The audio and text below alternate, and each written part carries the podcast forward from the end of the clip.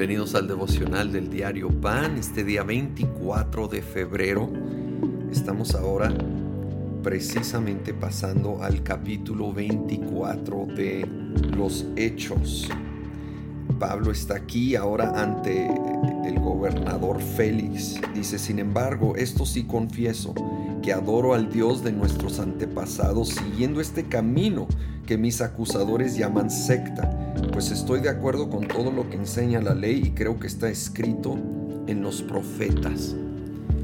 Sí vemos que el verdadero cristianismo se fue llamado secta por los que no estaban de acuerdo con ello y mm, debemos de ser muy cuidadosos con a lo que prestamos oído y aún participamos en hablar. Ahora la clave aquí es que Pablo afirma, pero yo me aferro a la palabra de Dios.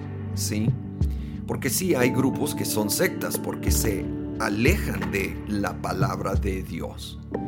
Pero si está basado en la Biblia y toda la Biblia, el consejo completo de la palabra de Dios, ¿sí?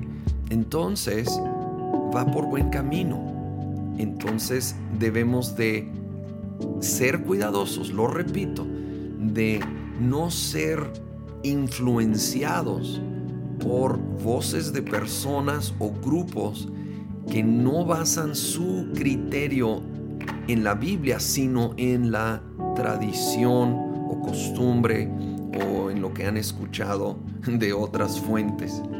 Ahora, sigue aquí este largo proceso que está viviendo Pablo delante de eh, los gobernantes y, quiero brincar al versículo 24. Algunos días después llegó Félix con su esposa Drusila y era que era judía. Mandó llamar a Pablo y lo escuchó hablar acerca de la fe en Cristo Jesús. Al disertar Pablo sobre la justicia, el dominio propio y el juicio venidero, Félix tuvo miedo y le dijo, basta por ahora, puedes retirarte cuando sea oportuno te mandaré llamar otra vez. ¿Sí? Cuando el gobernador Félix escuchó la verdad, incluyendo del juicio venidero, la verdad es que le llegó claramente.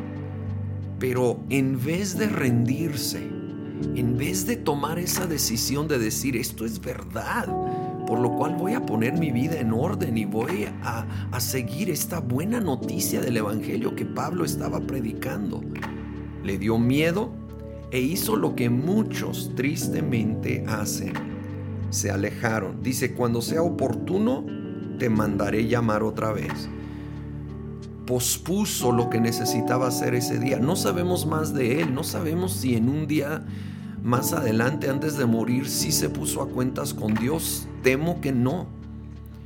¿Saben qué? No debemos dejar a mañana lo que Dios nos llama a hacer hoy. Y debemos de, obviamente, si no te has entregado a Cristo Jesús, hoy es día, no es coincidencia que estés escuchando esto. Ríndele a Él tu vida, Él dio su vida por ti, Él no quiere que vayas al juicio venidero, pero si no permites que Él lleve el castigo de tu pecado, entonces tú tienes que pagar por tus pecados. Porque alguien tiene que pagar, porque Dios es justo y no puede simplemente ignorar la maldad. Pero Cristo Jesús nos ama tanto que estuvo dispuesto a pagarlo por nosotros. Por eso fue a la cruz y tomó el castigo, la condena que nos correspondía. Y ya, y ya que sí lo recibimos, Ahora dice, no hay ninguna condenación para los que estamos en Cristo Jesús.